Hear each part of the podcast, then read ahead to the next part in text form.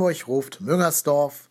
Herzlich willkommen zur 24. Episode von Trotzdem hier, dem Podcast über den ersten FC Köln. Ich bin Kai Lennep, euer Podhost, und ich nehme diese Aufnahme direkt nach dem Spiel Köln gegen den FC Schalke 04 auf, das 2-2 ausgegangen ist. Ja, und es ist so ein Spiel, das irgendwie die Rückrunde schon gut zusammenfasst. Quasi Rückrunde in a nutshell. Denn ähm, zum einen hat man, wie immer, dem Gegner sehr, sehr leichte Tore geschenkt. Ja, also gerade das 1-0 von Embolo, wie offen da die rechte Seite war und wie wenig man es geschafft hat, über die ganze erste Halbzeit den Kono Pianka da in, in den Griff zu kriegen. Äh, das war schon erschreckend und hat mit Bundesliga-Niveau nichts zu tun.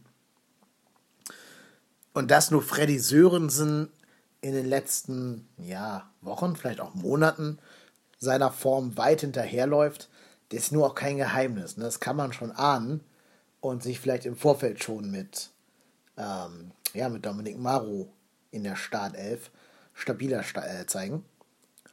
Oder man überlegt, ob man den Blödsinn mit Hector auf der 10 nicht sein lässt.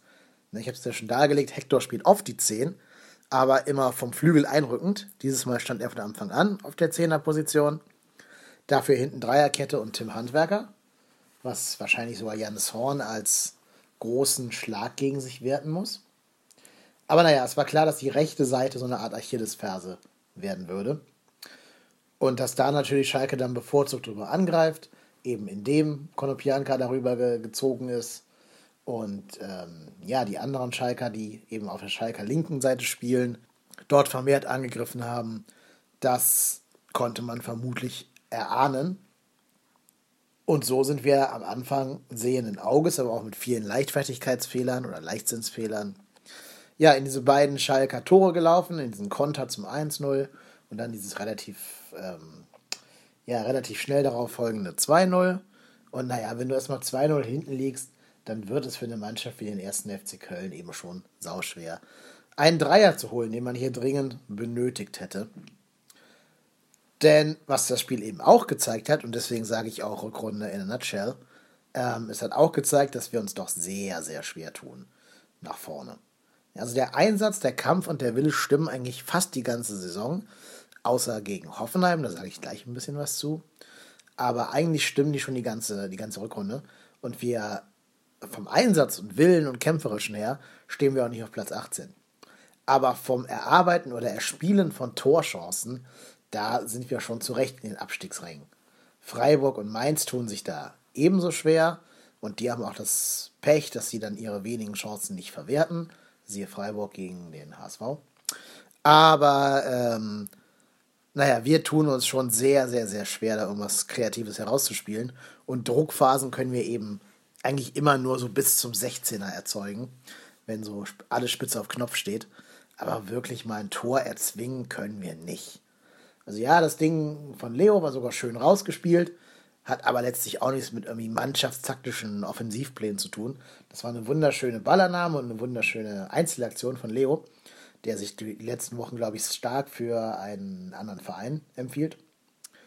Ja, und das 2 zu 2, das war dann eben ähm, ja, ich will jetzt nicht sagen Glück, aber ich glaube irgendwie nicht, dass der Risse den so gewollt hat. Ich glaube, der wollte den in, das, in die Mauerecke des Tores hämmern. Deswegen geht Fährmann auch in die Richtung. Und dann nimmt der Ball irgendwie ganz, ganz komisch eine Richtungsänderung, die man so wahrscheinlich gar nicht wollen kann, wenn man das drauf anlegt. Deswegen sieht der Fährmann, Fährmann da ein bisschen doof drauf äh, aus auf den Bildern.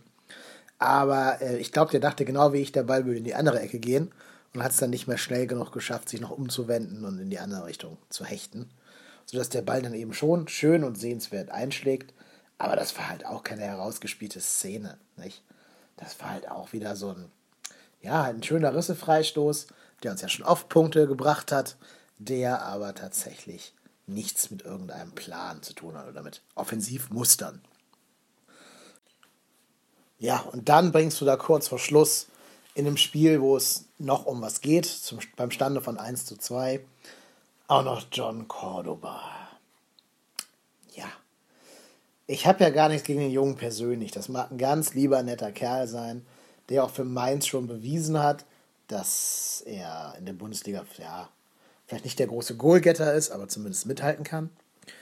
Aber dass du den in so einem Spiel bringst, wo es noch um was hätte gehen können, ne? also wo du Tore brauchst, wenn auf der Bank noch ein Osako und Pizarro sitzen, ja, dann wundere ich mich schon, ob man noch dran geglaubt hat, dass in dem Spiel was geht oder ob man jetzt eher vielleicht auch Spieler, die entweder wechselwillig sind, ins Schaufenster stellen will oder ob man halt noch so ein bisschen ähm, Aufbautherapie machen will und den wieder ein bisschen ranführen will an den Profifußball, nicht mal an den Profikader, sondern an den Profifußball. Ja, weil der ja inzwischen echt irgendwie auch seine Laufwege verlernt hat. Ne? Der läuft ja wie so, ein, wie so ein Huhn ohne Kopf über den Platz, was der in Mainz noch echt gut gemacht hat, dieses Anlaufen vom Gegner. Aber irgendwie, ja, da, da sieht man halt, an dem sieht man besonders gut, wie sehr der Kopf eine Rolle spielt. Da sieht man eben wirklich, ähm, dass, ja, dass man auch sein Handwerk vielleicht nicht verlernen kann, aber in der Lage sein kann, es nicht mehr abrufen zu können. Dass Dinge, die früher selbstverständlich waren, wenn man anfängt darüber nachzudenken, plötzlich eine große Herausforderung werden. Wenn man sie nicht mehr intuitiv tut, sondern rein kognitiv versucht zu tun. Das ist genau wie, denkt mal daran, dass ihr gerade atmet. Ja, das tut ihr sonst immer unterbewusst. Und wenn ihr erstmal drüber nachdenkt, dass ihr ja wirklich jede Sekunde atmen müsst, äh, dann fängt man erstmal an, darüber nachzudenken und dann geht das Grübeln los und dann ist plötzlich dieser Auto Automatismus weg. Und so ähnlich geht das John Cordoba gerade auf dem Platz, glaube ich. Nach meiner Wahrnehmung am Fernseher gab es auch Pfiffe bei seiner Einwechslung, wobei ich nicht weiß, ob die Cordoba selber galten oder doch eher Rotenbeck, weil er ihn eben eingewechselt hat was unterm Strich vielleicht aufs Gleiche rauskommt. Ähm, ja, aber es ist schon halt super hart, den Osako und Pizarro auf der Bank zu lassen, wenn du noch Tore brauchst und dafür Cordoba zu bringen. Also das bei aller, aller Liebe verstehe ich nicht.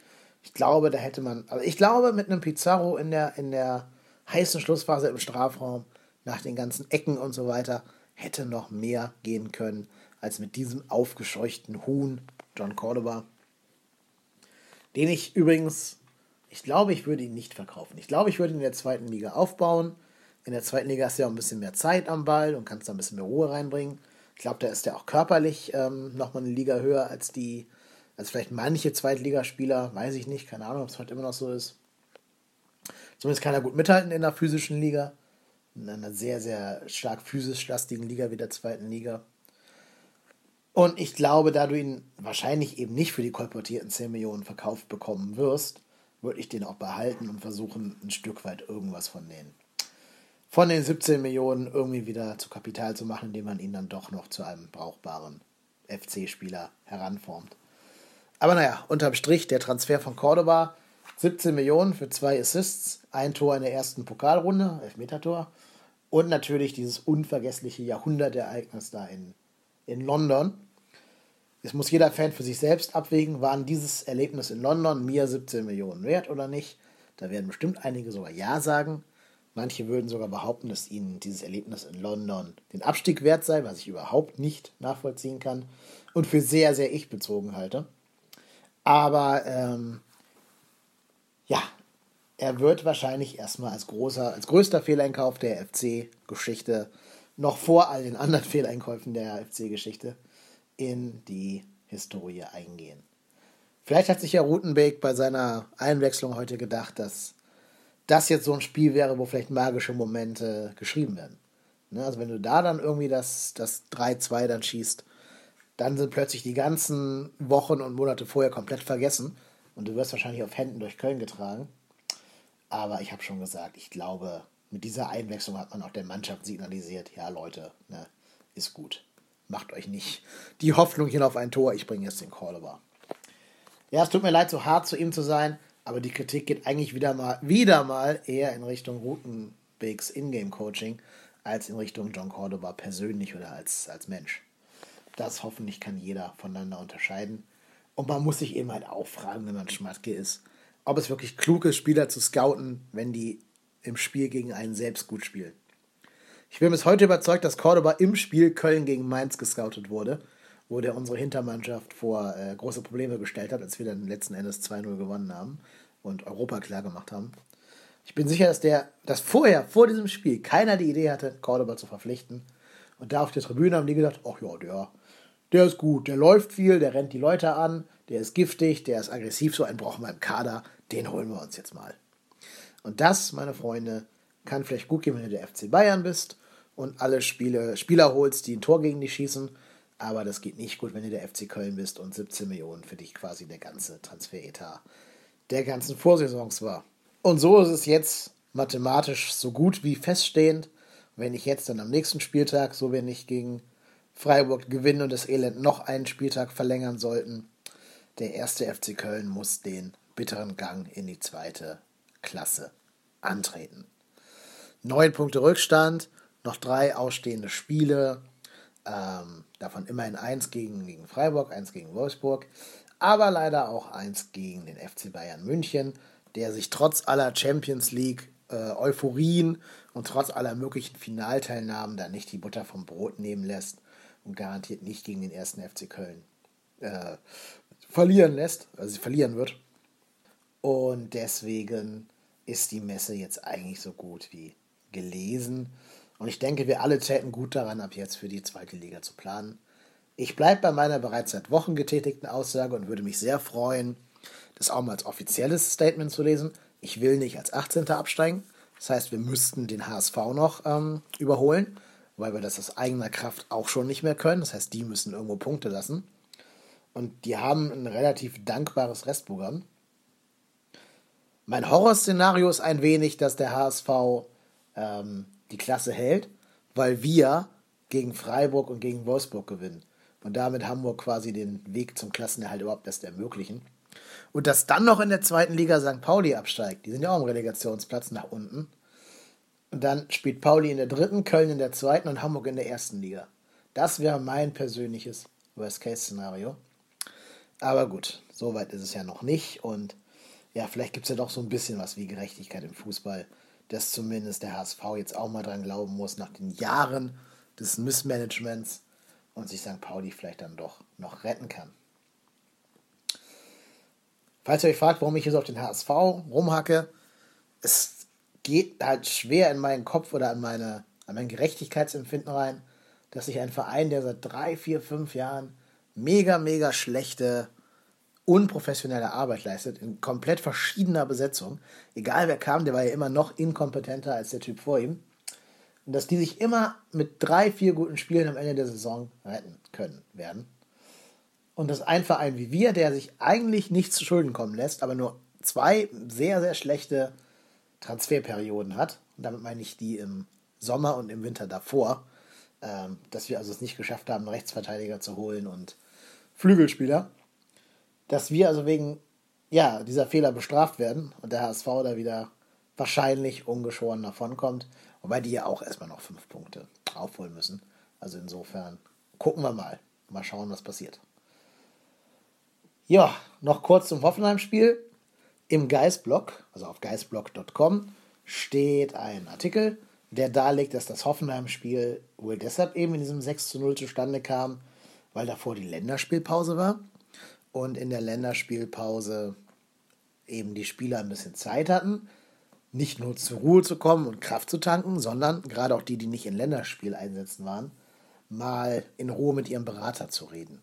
Und der Berater hat denen dann wohl, also verschiedenen Spielern, aber es ist ja bei vielen Spielern der gleiche Berater, ähm, ne, Volker Struth, der hat dann wohl ein bisschen den Spielern die Kopf, den Kopf verdreht, indem er halt erzählt hat, hier der Verein möchte dich und dieser Verein könnte ich wollen und vielleicht möchte dich der und der Verein, keine Ahnung, kaufen, ausleihen. Im Abstiegsfall hast du eine Ausstiegsklausel und so weiter. Und das hat wohl bei einigen Spielern für einen Spannungsabfall gesorgt, der im Training wohl ähm, ja, sichtbar gewesen sein soll, aber wo auch dem Trainerteam die Mittel gefehlt hat, da irgendwie gegenzusteuern, weil wohl zum ersten Mal die FC-Profis nicht mehr in Gedanken so im Hier und Jetzt waren, also auf dem Platz, wo sie noch versuchen müssten, Punkte zu holen, sondern schon in der nächsten Saison, wo sie versuchen werden, ihre Schäfchen ins Trockene zu bringen. Und so kam es eben, dass das Hoffenheim-Spiel, was wahrscheinlich rückblickend als Schlüsselspiel der Rückrunde gelten wird, da hätten wir nämlich auf zwei Punkte rankommen können, Stattdessen haben wir uns da eben um sechs Punkte abhängen lassen wegen des Torverhältnisses, nämlich ne, das 6 zu 0. Ja, und damit war auch so ein bisschen, denke ich, die Moral und der Glaube gebrochen. Man wird nicht verhindern können, dass Berater mit ihren Spielern reden. Ja, das ähm, kann man denen nicht verbieten. Das ist ein Stück weit auch deren Job, sich um die Zukunft ihrer Mandanten zu kümmern. Aber es ist halt schon schade, wenn sich dann Fußballprofis in einer so arschwichtigen Szene oder Situation, für die so viele Menschen so viel Herzblut da reinstecken, dass dann die Spieler sich von so kleinen ja, Ablenkungen dazu nötigen lassen, eben irgendwie mit dem Kopf woanders zu hängen, hängen zu bleiben und nicht mehr auf dem Spielfeld zu sein. Wenn das denn stimmt, wie es da steht, es werden halt ominöse Insider ähm, zitiert, aber keine Namen genannt. Deswegen muss man ein bisschen vorsichtig sein. Wobei die ihre Informationen schon hoffentlich gut recherchiert haben werden. Ja, und so denke ich, dass wir nächste Woche dann über den Abstieg ganz konkret ähm, reden werden. Ein paar Leute haben mich gefragt, warum ich noch keine Statements gemacht habe zu den neuen Spielern nächste Saison, also zum Beispiel zu Lasse Sobich oder zu wer noch alles so im Gespräch ist oder schon verpflichtet wurde. Ich denke, das machen wir alles in Ruhe, sobald der Abstieg feststeht und sobald der Spieltag nicht mehr ähm, das ist, worauf wir den Fokus legen müssen, weil es eh nicht mehr um den Klassenerhalt gehen wird dann für uns. Dann machen wir es mal in Ruhe, dann gucken wir auch, welche Spieler ich gerne im Kader behalten wollen würde und welche vielleicht doch eher keine Steine in den Weg zu legen sein sollten. Ja, und das wird dann so ein bisschen die große Saisonauslese werden. Wobei ich denke, so richtig wird man die Saison erst nachbesprechen können, wenn sie wirklich komplett vorbei ist und auch so ein paar Wochen Abstand dazwischen liegt und man das Ganze, was passiert ist, diese ganzen Emotionen, ne? also von London nach Sandhausen innerhalb von einem knappen Jahr, das muss alles erstmal sacken, auch bei mir. Aber egal, ob erste oder zweite Liga, ich bin Kai Lennart und ich bin trotzdem hier. Go!